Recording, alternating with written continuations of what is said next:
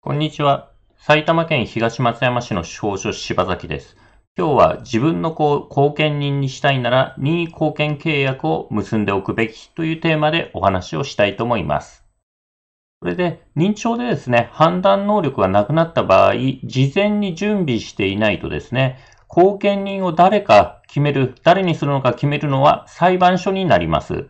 そして、ご家族が後見人に選ばれずにですね、司法書士弁護士が後見人になるかもしれません。ご家族をですね、後見人にしたい場合は、あらかじめ後見人になってもらい家族とですね、任意後見契約を結んでおいた方がよろしいかと思います。そのお話を今日はしていきたいと思います。ちなみにですね、このチャンネルでは、相続、遺言、家族信託、成年後見などについてですね、スライドを使って分かりやすく解説していきたいと思います。それで、例えば親御さんが認知症になって判断能力がなくなってしまうとどうなるのか。預金がですね、親御さんの預金が下ろせなくなったり、不動産をですね、まあ、売れなくなったり、あとは福祉関係のですね、施設とかですね、そういった契約手続きができなかったり、あと相続の時遺産分割協議ができない。こういった問題がありまして、こういったことをがどうしても必要って話であれば、成年後見制度を使って後見人が手続きするということになります。で、後見制度の種類なんですけども、成年後見制度、事前にですね、判断能力がなくなる前に準備していた場合は任意後見になるんですけども、何もですね、事前に判断能力、喪失前に準備してない場合は、法定後見というのを使います。法定後見はですね、その判断能力の程度に応じて、後見、補佐、補助、3つの類型があります。で、まあ、この法定後見にしたくない場合は、あらかじめですね、この任意後見契約ってのを結んで、任意後見が使えるようにしておくということになります。で、何も準備してなかったですね、法定後見の場合、成年後見人になる人を選ぶのは家庭裁判所になります。で、後見を申し立てるときにですね、希望は出しておけるんですね。例えば、長男がですね、後見申し立てたとすれば、長男自身を後見人にしてほしいと、申し立ての際に希望を出しておくことができます。ただし、他の家族がですね、反対したり、まあ、長男が後見になることは反対ですと、言ったりですね、あとは本人に財産が多かったり、あと、後見人になった後にですね、複雑な法律行為を予定しているような場合、裁判所はですね、その長男を、家族をですね、後見人にしないで、第三者のですね、司法書士とか弁護士を後見人にしてしまう可能性があります。必ずしも家族が後見人になれるとは限らないと、第三者専門職を後見人にしてしまう可能性があるとで、司法書士とかですね、弁護士が後見人になった場合ですね、その後見人報酬っていうのが継続的に発生することになります。後見人ってのはですね、一回ついてしまうと、本、ご本人のですね、判断能力が回復しない限りはですね、亡くなるまでつきっぱなしになります。で、その間ずっと後見人報酬が発生するという話になりますけど、裁判所の出している目安によるとですね、後見人報酬月額2万から6万円となっています。これはですね、預金などの流動資産の額に応じて、こう変わってきまして、例えば預金がですね、1000万から5000万の場合は月3万から4万。預金がですね、5000万を超える場合はですね、月5、6万というふうに目安が、目安として出されています。です、後見人はですね、裁判所に対して報告義務があるけども、家族に対しては報告義務がないので、例えば第三者の司法書士弁護士が後見人についたときに、親御さんのですね、通帳の状況、財産状況ですね、を把握できない可能性があります。通知親御さんの通帳をですね、まあ、第三者が後見人になった場合、家族に見せるとは限らないと。後見人の方はですね、家庭裁判所にはですね、コピーを提出して報告するんですけども、ご家族には報告義務がないので、財産状況わからないという可能性が出てきます。それでですね、なので結局法定後見だと誰が後見になるかわからないので、それをですね、対処するために、親御さんがですね、判断能力がしっかりしているうちにですね、後見人になってもらいたい家族と任意後見契約っていうのを結ぶという対策が考えられます。任意後見契約を結んでおけばですね、特別にですね、その本人のためにならないという事情がなければですね、ほぼ確実にその任意後見人になる予定の人を任意後見人にすることができるという制度になります。で、やり方としては、まあ、その親御さんがですね、しっかり元気なうちにですね、例えばお子さんとの間で任意後見契約を結びます。この任意後見人になる予定の人を任意後見受任者というふうに呼んでますけども、その任意後見受任者と任意後見契約を結んでおきます。で、これはですね、交渉役場でですね、公正証書で結ばないといけませんので、その当事者同士で作った書面では、この任意後見契約っていうのは結べません。交渉人の作る公正証書で結ぶということになります。そしてこの任意後見契約を結んだだけではですね、特に任意後見人として活動できるようになるわけじゃなくて、その後、親御さんがですね、認知症等で判断能力が低下したとします。判断能力が低下したらですね、まあ、ご家族とはこの任意後見受任者が家庭裁判所にですね、任意後見監督人を選任してくださいという申し立てをします。家庭裁判所に監督人のですね、選任申し立てをすると。で、そうすると、裁判所が選んだ任意後見監督人ってのがつきまして、で、この任意後見監督人というのがついたら、このですね、お子さんなりが任意後見人として活動できるようになってですね、あらかじめこの任意後見契約で定めておいたことをできるようになると。まあ、例えば財産管理ですね。財産管理、親御さんの通帳の管理とか不動産の管理、売却とかですね。そして心情看護。まあ、主には福祉契約、福祉関係の契約とか手続きとご理解ください。こういった財産管理とか、心情看護をお子さんが任意後見人ができるようになるということになります。で、任意後見のメリットなんですけども、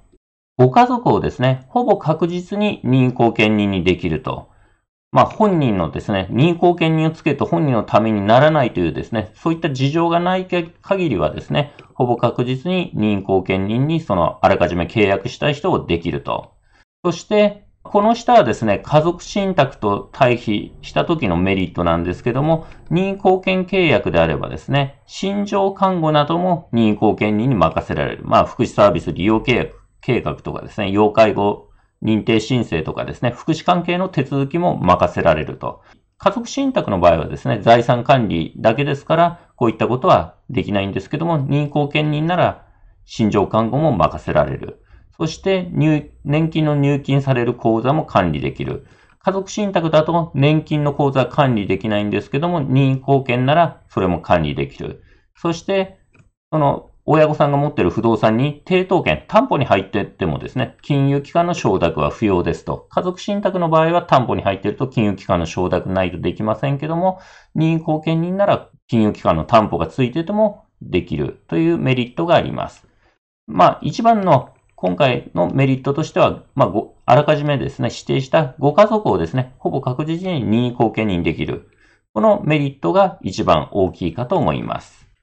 ただ、任意後見のですね、デメリットもありまして、最大のネックはですね、その判断能力低下後にですね、任意後見監督人をつけないと、任意後見人としてご家族は活動できないから、その任意貢献監督人というのがついた以降はですね、その報酬が継続的にかかるということになります。で、裁判所の出している報酬目安ですと、管理財産、まあ、預貯金とかですね、5000万以下の場合は、この任意貢献監督人の報酬は月額1万から2万円。管理財産5000万を超えると、月額2万5000から3万円というふうに目安が出ています。で、ただですね、法定貢献の場合、あの、何も準備してなかったですね。任意貢献結んでないと、この法定貢献っていうのを認知症対策としては使うんですけども、法定貢献の場合でも、次の場合はですね、貢献監督人がつく可能性が大きくなるので、この場合はですね、その監督人報酬の面ではですね、同条件、任意後見人の場合でかかる監督人報酬と、まあ、結局法定貢献でも監督人がついてしまえば、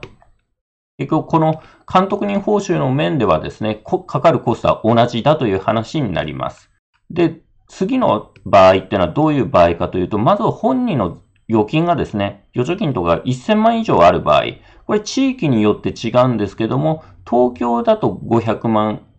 以上、埼玉だと1200万以上と地域によって違うんですけども、これ1000万円以上ある場合はですね、貢献制度支援信託って言ってですね、貢献人が手元で管理するですね、預金をですね、200万ぐらいにして、それ以外のお金を信託銀行に信託してしまってですね、貢献人がすぐ下ろせない、裁判所のですね、書類がないと下ろせないようにする手続きをする可能性があります。で、1000万以上、まあ地域によって違うんですけども、預金が1000万以上あればですね、貢献制度支援信託を使う可能性があると。ただ、貢献制度支援信託ってのはですね、遺言書、本人が遺言書を作ってる場合は使いませんので、そうすると1000万以上あって遺言書を作ってる場合はですね、貢献制度支援信託を使えないと。で、使えないとなると監督人がつく可能性が大きくなります。で、そうすると結局監督人がついてしまえば、監督人の報酬が継続的にかかる。法定貢献でも監督人の報酬が継続的にかかるという話になります。なのでですね、法定貢献、任意貢献じゃなくてですね、法定貢献で家族が、まあ、貢献人に選ばれまして、で、さらに貢献監督人がつかなければ結局一番コストがかからないという話になるんですけども、本人が預金が1000万以上、まあ地域によってちょっと違うんですけども、1000万以上で本人が遺言書を作っている場合はですね、監督人がつく可能性が大きくなると。で、そうなると、法定貢献でも任意貢献でも監督人面でのコストは同じっていう風になりますので、監督人に関するコストが同じなら、家族をほぼ確実に貢献人できる任意貢献契約をあらかじめ結んでおいた方が良いのではないかという考え方ができます。